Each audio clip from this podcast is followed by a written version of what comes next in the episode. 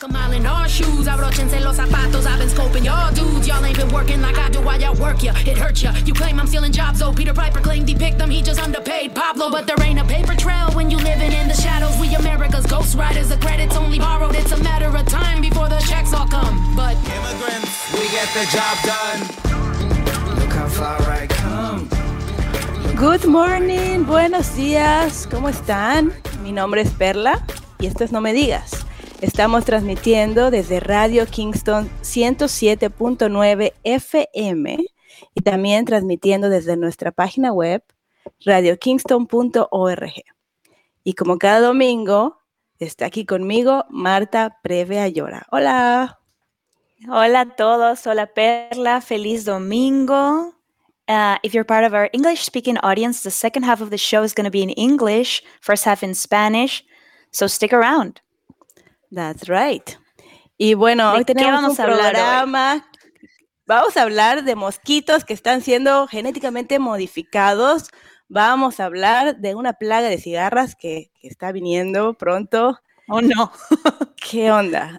Vamos a hablar de Cuba un poquito en la parte de inglés y bueno, ¿y qué más? ¿Qué más, Marta? ¿Qué más? Vamos a hablar de una de un toloc gigante, de una iguana gigante que aterrorizó en Tailandia y vamos a hablar de los influencers en Instagram que utilizarán todos los recursos posibles. No hay ética para volverse influencer en Instagram. Así, que es. tenemos un show muy padre el día de hoy. Así es. Y pues vamos a empezar. Vámonos directamente con nuestras noticias nacionales. I like to be in America. Noticias nacionales.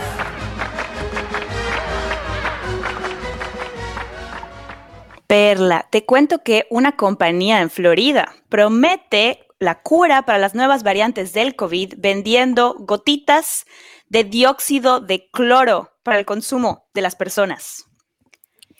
¿Y te acuerdas, te acuerdas de la película de, esto me recordó a la película de la boda griega, no me acuerdo cómo se llamaba en español, pero My Big Fat Greek Wedding, Sí, que el papá quería curar todo con Windex.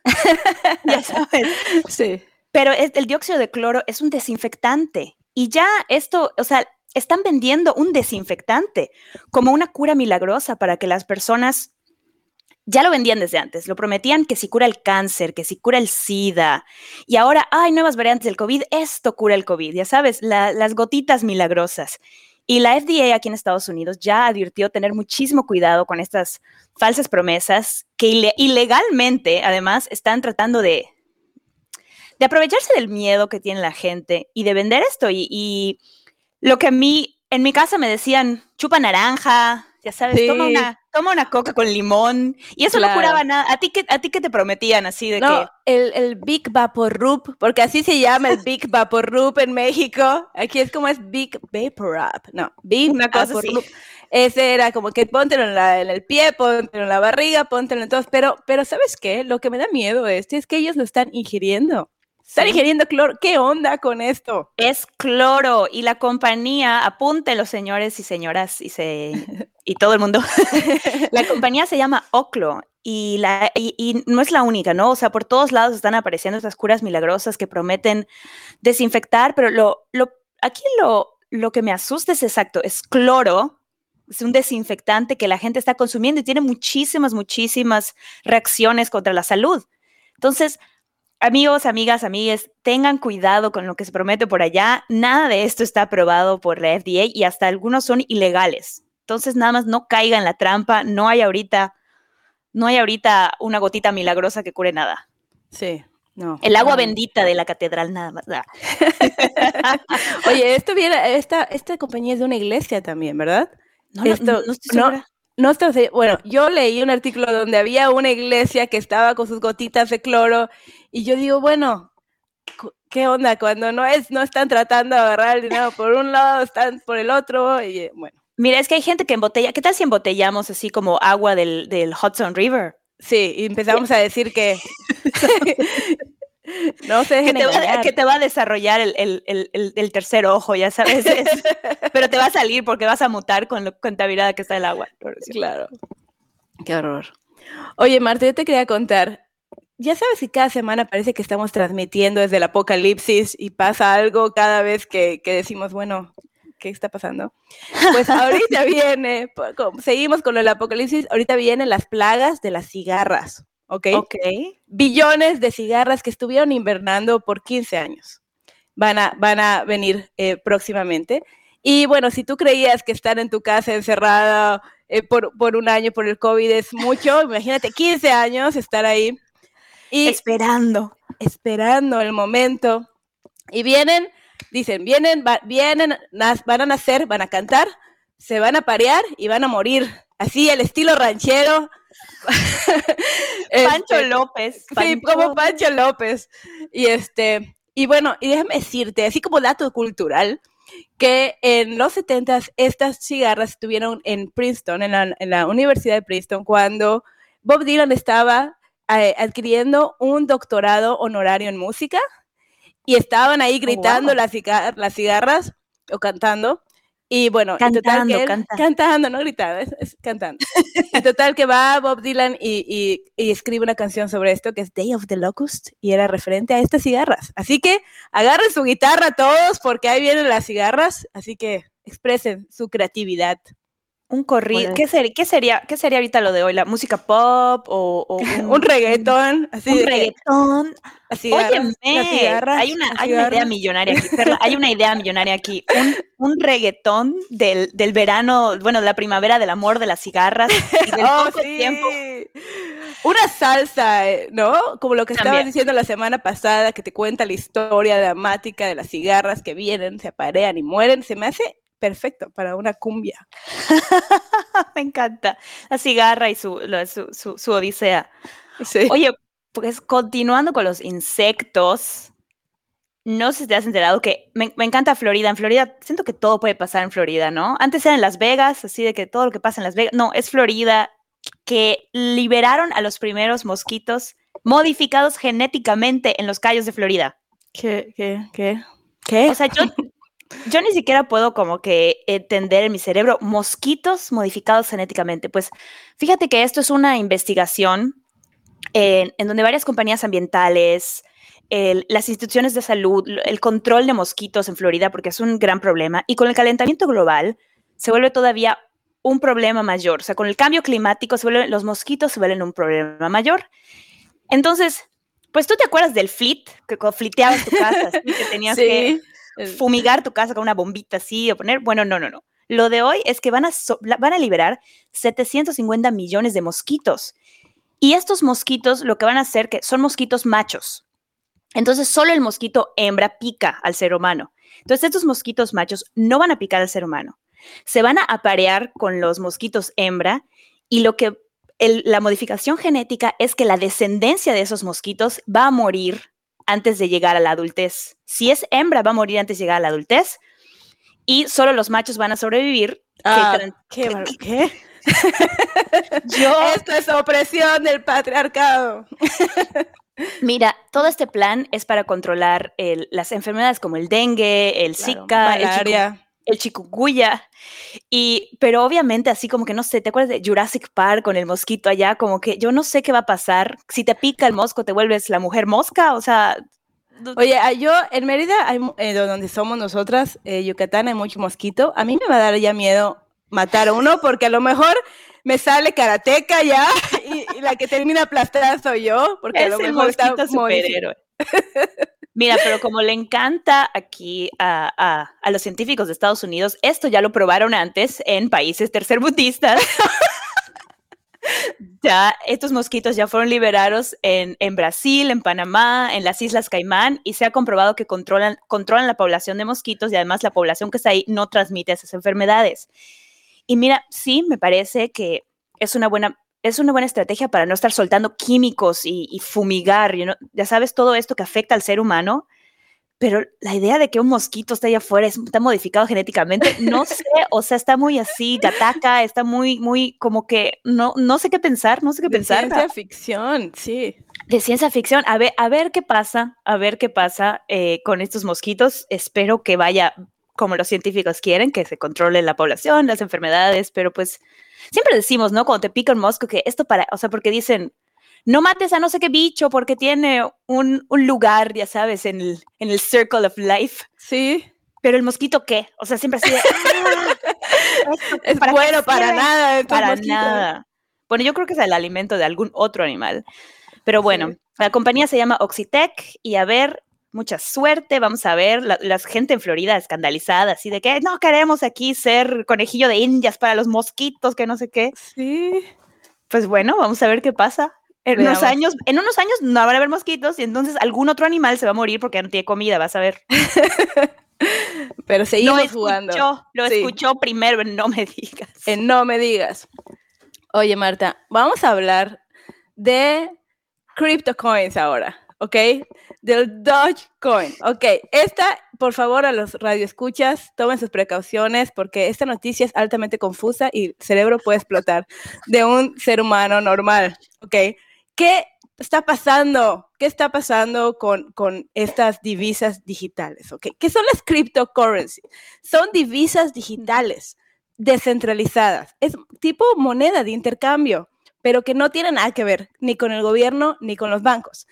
Si tú eres una de esas personas a las que le seguiste el ejemplo que tu mamá quería y te pusiste a programar con las computadoras y a leer pro- eh, lenguajes de programación, pues tal vez es una de las personas que entiende cómo, cómo poder crear esta moneda. Es un código, es el código de blockchain que es como la tecnología que respalda estas divisas digitales, ¿ok? ¿Ya? Me ¿Tienes- perdiste en cryptocurrency, pero te, escucho, te escucho. Óyeme, yo estudié contabilidad, yo estudié, me quemé las pestañas tratando de entender el mercado de divisas y ahora resulta que hay un nuevo mercado de divisas que no tiene nada que ver con los bancos. Es nuevo, es la revolución de los nerds. Ellos hicieron su propia moneda, ¿ok? Ok. Entonces, de esto han, ha salido, los que pueden hacer estos códigos han, han hecho algunas, algunas monedas digitales. Y resulta que eh, había un- un- una persona que empezó a ver que esto era muy volátil. Esto dijo, esto de, la, las divisas digitales, cryptocurrency, está demasiado volátil, es, es, una, es, una, es una locura. Entonces él como broma, y lo cuenta él, estaba tomando una cerveza pensando en las monedas digitales y ve este meme del perrito, que es un Shiba Inu, un perrito que está ahí en todos los memes, y dice, ¿sabes qué sería, sería padre? Una moneda, una moneda digital con la cara del perro. Estaría padre. Y lo tuiteó. Y puso, yo voy a invertir todo mi dinero en Dogecoin. Y la gente alrededor, oye, esto es buena idea. Ay, no. Agarran y crean esta cryptocurrency. Esto fue en el 2013. ¿Ok? Y de repente va para arriba y de repente va para abajo. Un montón de gente pierde dinero, pero ahora, 2021, estas personas que están en el Robin Hood y en el en Reddit, en el Reddit, volvieron a hacer que esta cryptocurrency volviera a subir. Y ahorita está evaluada en 40 billones de dólares. El creador no tiene ninguna de estos. Déjame decir, te los vendió porque dijo, para mí era una broma y, y para mí esto no tiene ningún sentido. Y hay gente que tenía, bueno, que de pasar a, que invirtió mil, mil dólares y ahorita ya cuánto tiene, 50 mil dólares. Es, todo esto porque además Elon Musk, nuestro billonario favorito, tuiteó, tuiteó sobre esta, esta moneda. Ya, ya, ya se confundieron. Ya, ¿cuántos, ¿Cuántos ya nos dejaron de escuchar? Yo, yo no entiendo bien cómo mi, cómo mi computadora se conecta a mi impresora, ¿ok? Siempre me estoy peleando con lo más básico de las computadoras. El cryptocurrency va más allá de lo que la capacidad de mi cerebro. O sea, no me preguntes nada porque no lo entiendo, no me queda claro, pero la cosa es que parece que es muy fácil que alguien tuitee algo y esos, esas acciones se disparan, ¿no? Es- exacto, bueno, cu- no cualquiera, pero Elon Musk, si Elon Musk tuitea algo, hay que, bueno, ahí se va a disparar la cosa, así que hay que ver cómo hacemos que el Elon Musk tuitee nuestra Que nueva No Me currency, que va a ser No Me Digas. Sí, y, y- bueno, imagínate, imagínate estar ahorrando toda tu vida para tener tu retiro y que de repente creen una nueva moneda y estos niños se vuelvan millonarios en cuestión de minutos. Y además como parece como que un, una- un, este, un reto, ¿no? Así de que te reto a poner tu dinero en Dogecoin y cosas así. He escuchado, no me entero muy bien de cómo funciona, pero he escuchado de otras personas que, ah, sí, mi amigo le dijo no sé qué amigo te reto a invertir tu dinero, jaja, es como broma, no sé qué, y así unos pocos dolaritos que metieron allá ya valen mucho más. Es muy volátil, precisamente por eso. Yo, estando, tratando de entender esto del cryptocurrency, me metí a un video en vivo y este Dogecoin estaba yendo para abajo hoy, hoy en la mañana. Estaba yendo para abajo. Y la gente ahí diciendo, hold, hold, no, no vendan, vamos a seguir esto, a la luna. Y yo, yo así de que, ¿qué está pasando? Está yéndose para abajo y se estuvo como que yendo para abajo por unos momentos y luego ya está bien otra vez. Pero esto puede caer mañana o puede seguir creciendo. Es muy volátil. Mira, podemos tener así como que no me digas en el mercado que, que la gente compre acciones del programa, volverlo, ¿cómo se llama? Público. No me entero de nada. Ok. Propósito de este año, enterarse así, unas clases de economía, de paso de computación. No, hay que estar en Twitter y hay que estar en qué Reddit. más? Sí. Tampoco sé usar Twitter, no me entero del TikTok. No, hombre, pues no, hay que seguir haciendo el podcast y esperar a ver si alguien tuitea sobre esto. Muy bien, me parece bien. Bueno, ¿qué te parece si nos vamos a la otra parte del programa, que es la parte de la opinión? Vámonos. We have no data, no statistics. The following is conjecture at best. Experts might disagree. But here's what I think.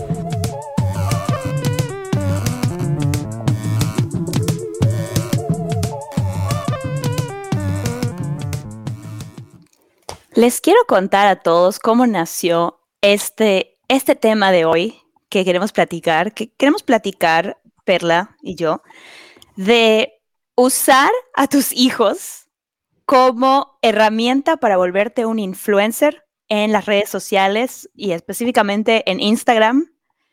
Y la, la cosa comenzó porque yo estaba dando una clase a una familia aquí en la ciudad y tomamos unas fotos y yo le pregunté a la familia si podía usar esas fotos para un sitio web que es privado y que solo ven familias que han sido aprobadas, etcétera, para promover la clase. Y entonces sí, no sé qué, no hay problema. Después la jefa de este sitio web que promueve clases me dijo, oye, ¿puedo usar estas fotos para nuestro Instagram?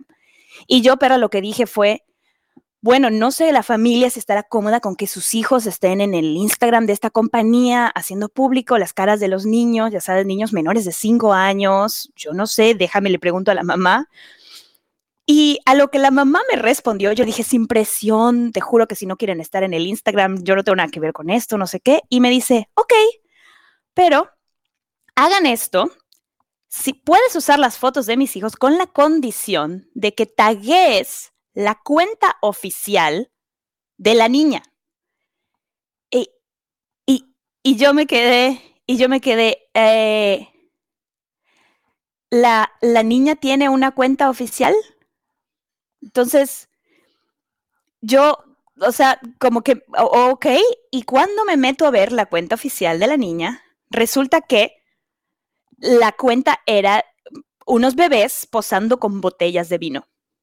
Entonces, toda la cuenta es, son los bebés posando con botellas de vino. Y, o sea, obviamente me quedé en shock y no sabía qué, hacer- qué decir. Y dije, ¿hasta dónde puede llegar la gente para tener followers en Instagram? Se me hizo lo más bizarro, bebés con botellas de vino y, y captions que eran como, eh, ah, no puedo esperar a disfrutar en este verano de este rosé, ¿no? Y el bebé de dos años. Está muy fuerte, está muy fuerte. Yo estuve, yo estuve pensando mucho sobre esto. Yo escuché eh, a un psicólogo decir, tengo, tengo muchos problemas con esto, porque no está regulado. Cuando los niños están en la televisión y son famosos por la televisión, hay muchas regulaciones que protegen al niño. Esto es 24 horas, eres un producto de tu familia y dónde están esas, esas reglas, ¿verdad? Muchos niños que, que son artistas y luego llegan a la fama tienen problemas de depresión, tienen problemas de ansiedad, tienen problemas de abuso de drogas, porque ellos no, su autoestima depende de lo- los likes o de si a la gente le gusta o depende de, de que la gente la apruebe, ¿verdad? Entonces, Claro. entonces esto pasaba con los niños estrella. Ahora son muchísimos. Ya no hay ni siquiera esa- esas regulaciones. Entonces, ¿qué va a pasar? Para mí, yo pienso que es un experimento social. No sabemos qué va a pasar con estos niños. ¿dónde están los valores también? Y me voy a poner aquí como, como abuelita, y esos valores, ¿dónde están los valores? Pero fíjate que como yo, ah, como madre, yo quiero que mis hijos sean independientes, que sean felices, les digo, les decimos, no dependas de los demás para ser feliz, sé tú mismo y te la pasas tratando de que tu hijo entienda lo que son los valores. Entonces, cuando tú como madre de un niño influencer, no hay nada de eso, es véndete, es posa, es te tiene que dar like porque de eso dependemos toda la familia para, eso es la, cómo vivimos, nuestra economía depende de eso. Yo he visto cosas muy extrañas de gente tratando de ser, de gente tratando de tener seguidores y likes y de volverse a una estrella a través de, o sea, haciendo nada, ¿no? Que es, eso es para mí ser un influencer. No haces nada, pero tienes muchas fotos, tienes muchos followers y de pronto ya tienes así, este, en voz y voto en, en la sociedad, ¿no? Y entonces, entonces he visto cosas como de gente que le toma fotos a sus peluches, o sea, como en plan, el peluche es una, una, un personaje y pretenden así, o sea, como que sígueme y a mi gato, ¿no? O sea, como el, el, ¿cómo se llamaba? El, el, el, el gato que estaba molesto. Era sí, Angry Cat, Grumpy Cat. Cat. The Grumpy Cat. Grumpy, okay. Grumpy yeah. Cat, ¿no? Grumpy Cat. Y al perro, ok, pero lo, lo que se me hace súper fuerte es que los niños, y así que no entiendo nada de Internet y de computadoras, yo sé que las huellas en Internet no se borran, o sea, lo que subes a Internet, aunque hagas así, delete, ya sabes, aunque lo borres, haya ya una, una huella digital de que subiste ciertas fotos, ¿ya? Sí. Y esta gente está subiendo fotos de sus hijos recién nacidos. O sea, en el hospital saliendo del vientre materno, así cubierto de, de goo. ya está el bebé allá. O sea, conozco personas que el primer cambio de pañal del bebé y los genitales del bebé en Instagram. O sea, yo decía, esta gente no se está enterando de que eh, estos niños no firmaron nada que diga yo quiero mis fotos ahí desde que un año, dos años, tres años. Y si tienes tu cuenta pública, cualquier persona tiene acceso a esas fotos. Y eso, o sea, tú como persona no pediste que tus papás estuvieran subiendo todas estas fotos y ya cuando cumplas 18 años, ya toda una historia de tu vida retratada por las redes sociales. Y se me hace muy fuerte que después la gente, no sé, me pasaba con ciertas celebridades así que, que ponen a sus hijos por todos lados, pero después cuando, cuando pasa algo y la gente demanda, explícanos, Esther, ¿qué pasó aquí? No sé qué. Ay, no, no, respete nuestra vida privada. Respete nuestra vida privada. Llevas posteando fotos semidesnuda, agarrando al bebé. Sí. O sea, ya sabes, o sea, todos, todos estos fotos de tu vida personal, pero cuando, cuando hay un escándalo o algo, oh no, necesito tiempo para mí, para mi familia. Pues, ¿dónde está la congruencia, no? Es por hipocresía. No hay congruencia, no hay. Pero ¿sabes qué? Ahora, sí me puse a pensar esto, checa. Me puse a pensar en que aquí en Estados Unidos ha habido muchos niños que son estrellas desde muy chicos y luego tienen muchos problemas de adultos. Es, es casos conocidísimos, ¿verdad? Sí.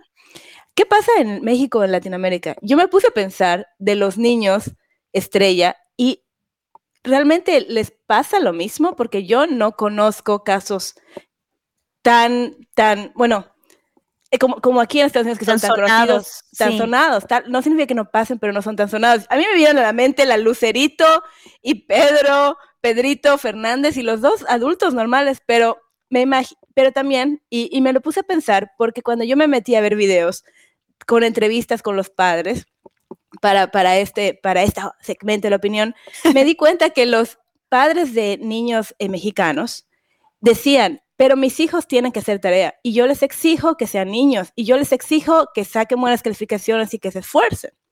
Cuando vi las mismas entrevistas a influencers eh, americanos, yo ningún padre, yo escuché que diga nada, ellos estaban así, ¿qué, qué, qué? Estaban así con su, en su super auto lujoso, este, no quiero generalizar, pero la verdad es que sí creo que tal vez haya una, haya una diferencia de valores, porque en México la familia y en Latinoamérica todavía, afortunadamente, no se ha globalizado y todavía los valores son muy importantes. Y tal vez sea diferente aquí. Es algo para pensar, no tengo las respuestas, no tengo los datos que me soporten, es algo que... Eso es lo que yo pienso. Es lo que yo pienso y lo que noté. Y, y también creo que la diferencia ahora es que las estrellas estas, o sea, todos estos videos, estas películas y esto que está en la tele, como que son son cosas que eran oficiales, ya sabes, o sea, era la serie pues ya editada y la serie con el niño ya oficial, la película pues, o sea, ya sabes las actuaciones, pero esto estamos hablando de que el hijo bañándose, el hijo comiendo, eh, jugando fútbol, o sea, es la vida privada, no es como que es un actor haciendo un papel.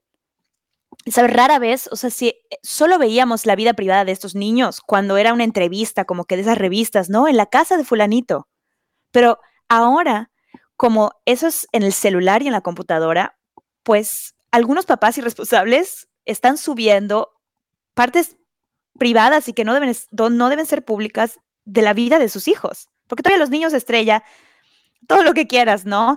De lo que, de lo que sufrieron o de que no fueron niños y no sé qué. Pero los videos que están ahí pues, son de sus entrevistas o del trabajo que hicieron. Pero no era de él cambiándose de ropa. Ay, su primer, o sea. Sí, es cierto. Es no, cierto. Y lo que yo diría es que si quieres compartir eso con tu familia, entonces asegúrate de tener las, los, la configuración de privacidad adecuada. Si tu cuenta es pública, cualquier persona con cualquier tipo de mente y con cualquier tipo de gustos y deseos está viendo las tus fotos, y eso como adultos lo sabemos, y también está viendo a tu familia, su vida privada. Entonces, se, se me hace muy, como tú dices, como esto es tan nuevo, no está regularizado y no hay ninguna ley allá protegiendo. Yo, o sea, yo digo, ¿esto no es abuso infantil? Pregunto. pregunto, sí, yo también pregunto. pregunto, hay que, hay que encontrar a una persona que venga y que nos explique bien a detalles qué está pasando con estos niños influencers. Yo quiero más información. Y yo, yo quisiera saber si el gobierno está planeando algún tipo de regulación, si ya existe algún tipo de regulación. Eh, o sea, se me, se me, vino ahorita a la cabeza, hay un caso en Mérida donde, es un poco una tangente en la que me voy a ir, pero donde una persona cuyas fotos privadas fueron compartidas logró ir a la corte y ahora es un crimen compartir fotos que no son tuyas eh, sin permiso de la persona. O sea, estamos hablando de fotos privadas, sin ropa y ese tipo de cosas, ¿no? Lady o sea, de Olimpia, ¿no? La ley Olimpia, creo. No estoy segura del, nombre, pero a lo que voy es que me sorprende que no haya todavía una ley en donde pues los niños menores de cierta edad que no están dando consentimiento para que sus fotos sean compartidas, pues que esto no sea, no, no esté bien. Es muy raro, o sea, piénsalo, es muy... está El, el dominio público. Sí, seguramente como está nuevo, todavía imagínate las leyes. ¡Ay Dios! Imagínate los legisladores que les tocan un año para cambiar, que si una aquí, un pequeño regulación, que hay que hacer una corrección y todo un año. Imagínate este sistema nuevo, es, de aquí a que lo corrijan. Si no nos quieren ni pasar el, fondo de alivio, el estímulo del COVID, ¿qué, van a ponerse? Son unos dinosaurios, son los dinosaurios. ¿Cómo? ¿El Instagram? ¿Qué? ¿Qué es eso? Sí. Ese es, el problema. Ese es el problema. ese es el problema. Cuando han habido estos careos con Mark Zuckerberg y están estos legisladores, como dices, dinosaurios. Oye, y este puede hablar, el, Facebook habla con el Instagram y, y Mark Zuckerberg solo se está muriendo de risa de que nadie entiende realmente lo que está pasando. Bueno, pues esperemos que las siguientes generaciones se pongan a, pensar qué regulaciones se necesitan. No es que yo diga que, nos debe censurar el gobierno, pero pues yo de verdad invito a las personas que están compartiendo a sus hijos que pongan, pongan su candadito y que solo sean sus amigos y su familia los que vean esas fotos. Sí, y es que es un poco, es un poco cansado eh, irte a ver cuáles son estas, estas esto que puedes hacer, estas listas que puedes hacer, editarlas y todo esto. Es un poquito cansado. A mí me tocó como madre irme al Facebook y ver dónde está la privacidad y todo, pero una vez que lo haces, se siente muy bien. Se sientes, yo sentí como que me, se me quitó un peso encima y que ahora puedo compartir fotos con determinadas personas. Claro. Y además, bueno, también yo quisiera decir que no es lo mismo que en tu cuenta de Instagram de pronto tienes una foto con tu familia, una foto del cumpleaños del niño, no sé qué, y otras que tu, tu cuenta de Instagram sea exclusiva para, para, para el bebé y todo fotos del bebé y cómo crece el bebé. Y bueno, el escándalo que fue que inició esta conversación de el bebé abrazando una botella de, de Chardonnay, Sí. de champán. Y yo nada más, bueno, Dios, la gente es tan rara. No sé lo que está pensando. Todos estamos locos. Muy bien.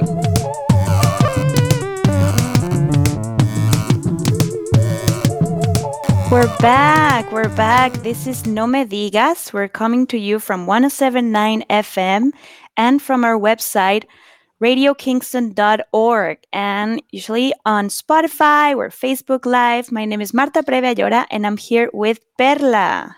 Hey, Perla. Hello. Switching to English now. And we're going to be talking about uh, what's going on internationally. So let's go ahead and listen to our international news.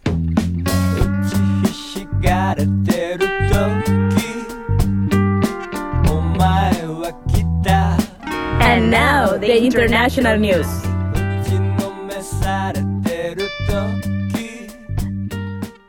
I must say that of all the animals that we've been talking today, because we've been talking about the genetically modified mosquitoes and the, how do you pronounce those in English? The cicadas? Cicadas? Yes. The cicadas, are coming to terrorize us like the plagues of the Bible.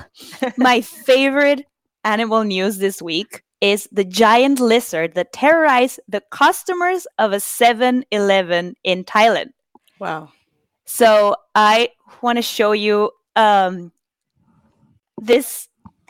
And for those who are not watching, this giant monitor lizard was climbing the shelves of a 7 Eleven.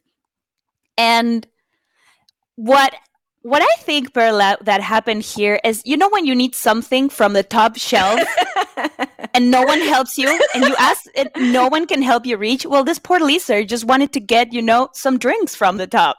Yes. And then- that's no. clearly what's happening. But like this video has become viral because the lizard, well, well, like how random this is. You know how like bodegas and uh, delis in New York, at least in New York City, you have a cat, and sometimes you go to reach something of, of the bottom shelf actually, and there's a cat like sitting, you know, like just comfortably like sleeping over the canned food you're trying to get. Well, it's like that, but in Thailand, you have a giant lizard. And honestly, what I was thinking is that um, that this happens a lot in Yucatan, where we're from. We have this lizard called tolox, and I don't know about you, but when I was in school, this like iguanas were everywhere. You would just like walk one day into school, and this big iguana would just cross and stay and they were in the trees and they would get into like the sewer but um imagine the shock that you go shopping like you know you just want to get some food and this gigantic thing that actually looks like one of those the komodo dragon that are like very aggressive Yeah. no no no Oh, okay, okay. I was thinking that, and I was like, well, I think this kind of lizard can actually kill you, and I don't know if they're that cute, you know. well no well it looks exactly like that and it's one of the biggest one like uh, after the komodo dragon the monitor it's called a monitor lizard is the next one in size and and the thing is that although some of them are carnivores they eat egg they eat smaller reptiles their diet some of them eat fruit and vegetables depending on where they live so the new york monitor lizards they're vegans and they like oat milk in their coffee and you know they only shop they only eat organic. They only eat organic. Um, but organic it, like quinoa, quinoa. know, they only eat quinoa, and they want to know where the food came from. So, like this lizard just wanted to read some labels. You know, where is this? Where is this chicken grown? I need to see the farm, and I need to see the pictures. Yes. But this video has become viral, and I just like 7-Eleven. You just can anything can be found in a 7-Eleven. That's like you go in there and you don't know what's gonna what you're gonna find in there, what's gonna be going on. That's right. Hey, Marta, big news, big news because, you know, and uh, Raul Castro, Ra- Raul Castro is stepping down in Cuba's government. Oh, Big wow. news. Is there any other Castros that are gonna keep as leaders of Cuba? I mean, after six decades, you know, six decades of the Castros being in power, he's stepping down. It, it's kind of huge. You know, we're, you and me, we're from Yucatan and we're so close to, to Cuba. And we have some Cuban immigration. So I remember when I was a teenager listening to the stories of how people needed to escape using the word escape. And it Yeah. terrifies me that someone needs to escape the country and risking their life, you know, to find a place where they feel like they're free. Yeah, yeah, absolutely. So this is this is an, an great news because who who is gonna be now in power and what's gonna happen after six decades of the communist or socialist party being in control, you know? And and actually Raul was kind of the a little a little loose, you know, it was not so strict as was Fidel. Because when Raul He was a better dictator. a nicer dictator yeah yeah a cool dictator that's terrible that's terrible but imagine imagine he he decided that now cubans could buy a house that now cuban could buy a car and actually even to run a small business. This was huge for a lot of cubans right? And and now that he is not in power he is saying that well people are saying that he might still be in control you know in the background you know the mastermind of the socialist mm, party yeah. and he will still you know making the decisions and supporting the the socialist party Oh, so this might just be a move, you know? This might just Could be, like for pretense. We don't know. Like strategy how uh, uh who was it on uh, Mexico um that he was he was uh, he was first a dictator and then he would control the next governors Porfirio Diaz I think it was yeah and then it's like no I'm no longer here but he was controlling everyone else in the government uh so it could be exactly like that. And well we'll follow this news to see what happens. We've been talking about a lot. We had some uh, guests that were talking about two brothers that would separate it you know when the when the cuban revolution happened and they had a very interesting documentary. And then we were talking remember we were interviewing um, carla mirabal about a play of the peter pan children that were that the exodus of the children that were trying to ex- escape cuba. So you know uh, there's a lot going on. There's so many interesting stories of people trying to leave the country and also from people that stayed and actually love these new ideas, right? Like when the revolution came, they were like, Cuba is our country. So we we want this revolution. So I I, I it's, it's such an interesting subject what's what's happened with Cuba in the last decades and I would Uh, love to know more because you know we had these people in in Merida who were part of the Exodus, right? Yeah. That told us uh, what the terrible things about living in Cuba. I would like to go there and ask how people in Cuba feeling. So, everything I read is that there are a lot of ri- there are a lot of protests. That they're actually not doing good, and COVID is out, out of control there. So it's crazy. But I remember reading about Fidel, the biography. And the first part of the book is this amazing, smart, charming person that wants to fight for the people, right? And the second part of, of the book is this dictator and and how he needs to control to defend what he has done in the past. It's it's a switch, you know? It's a switch. You I th- you go from loving what he's saying to really hating what he's saying and it's so complicated right? They all they all um i feel like they all start like that you know? They all start with with ideas that seem really nice and then when they get to power well they only like take it all for themselves and for their close circle of people. That's right. Speaking of dictators uh another favorite dictator of ours putin biden and putin are like still in like uh, a boxing match. Um, I'm Biden has been very critical towards what Putin is doing in Russia. Against he's ax- he's asking diplomats to leave the country. You know, expulsion of ten Russian diplomats because of the whole espionage and messing with the elections, and he's also been uh, declared against the treatment that Navalny. And if you guys remember, Navalny is was my favorite story when we started this show. He was a, Yeah. a Russian op- oppo- opposer of the Putin government, and he was poisoned. yeah And now he's in prison for the next two years on a hunger strike. So after Biden is criticizing everything, he says he wants to meet with Putin to have a good relationship with Russia. And I just want to say, Biden, if you go to Russia, just don't drink the vodka. okay? don't ac- accept any like little cookies that come from your tea. Russians are big on poison. so just Uh, be careful.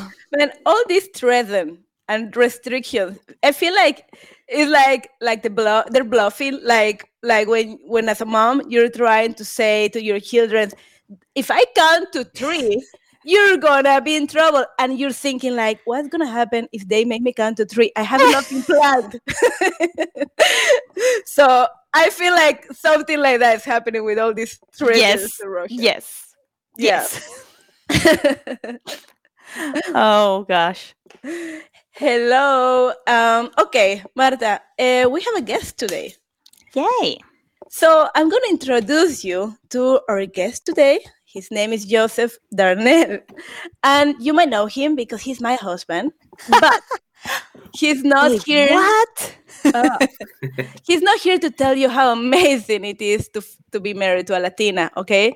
We have an important thing to talk about today.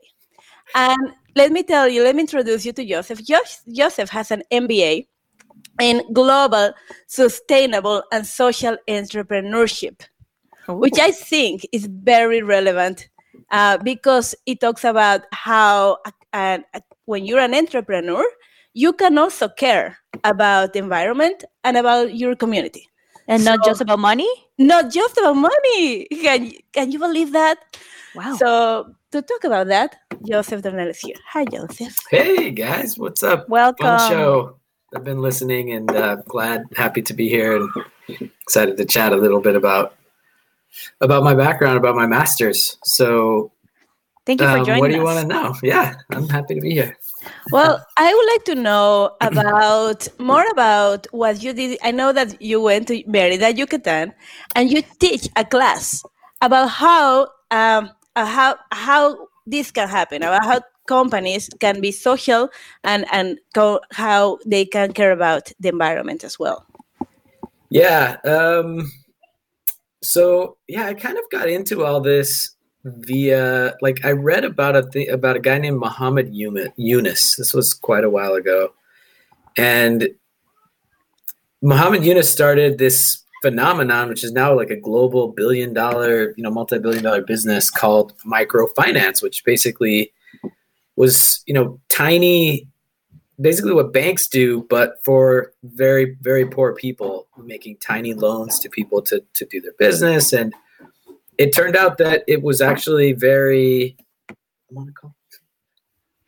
it was actually very, um, they were actually very bankable. Like people really paid their loans back on time. So it was kind of like a, a good investment in, in the poor. And it actually helped help a lot of people get out of poverty. So that was sort of like a, a very cool eye opener for me. I'd been interested in development for a long time from the kind of more organizational, governmental back, uh, background. I'd worked at a nonprofit associated with the Organization of American States and sort of seen what it looked like from a, an institutional standpoint, but thinking that um, the private sector, like actual businesses, uh, you know, profitable businesses, could also have like a social mandate and care about the environment um, was hang on a sec sorry think i've got some background noise here hang on a sec i don't know i'm not sure how to mute myself with you no system. worries, no worries. We're all like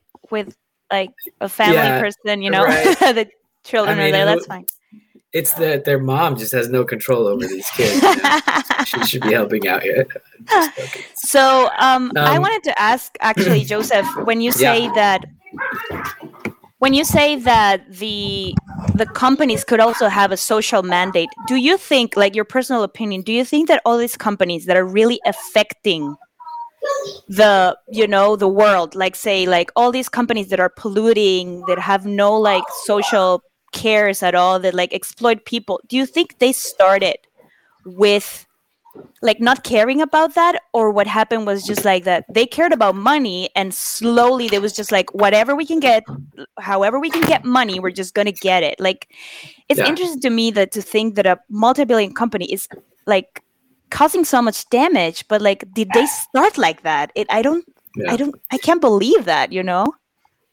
Um, well, in in I mean, in business, there's well, in sustainable business, you learn about a thing called externalities. Um, and externalities are basically costs that the business tries not to absorb. Obviously, they want to keep costs as low as possible Hmm. to make themselves more profitable, right? So an externality is if you can externalize that cost somehow, then you save yourself money, right? And so for the whole, uh, I think for many, you know, basically since the Industrial Revolution, the the the, the laser focus on nothing but the bottom line, but you know, making money, the uh, profitability, Yeah. uh, created a ton of externalities. Like all the, the stories you hear about toxic waste just being dumped secretly, all this, like, you know, basically any negative impact that a company could put off on somebody else to absorb the cost, which generally, you know, affects poorer communities, people of color, you know, in in greater amounts. If they can put those costs off to other people, they were doing it. And I don't think, I mean, that's not to say that. I don't know if it was uncon. It's not unconscious. Obviously, it was very like deliberate.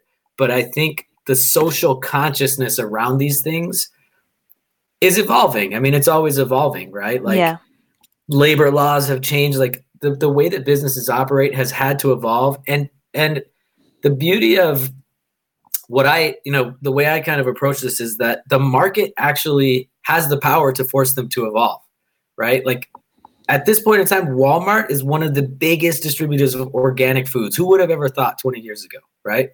But more and more people want organic food. Therefore, the companies will respond. So, really, there has to be kind of a change of consciousness in society at large to force the companies. I mean, I, I studied my degree uh, 12 years ago, right?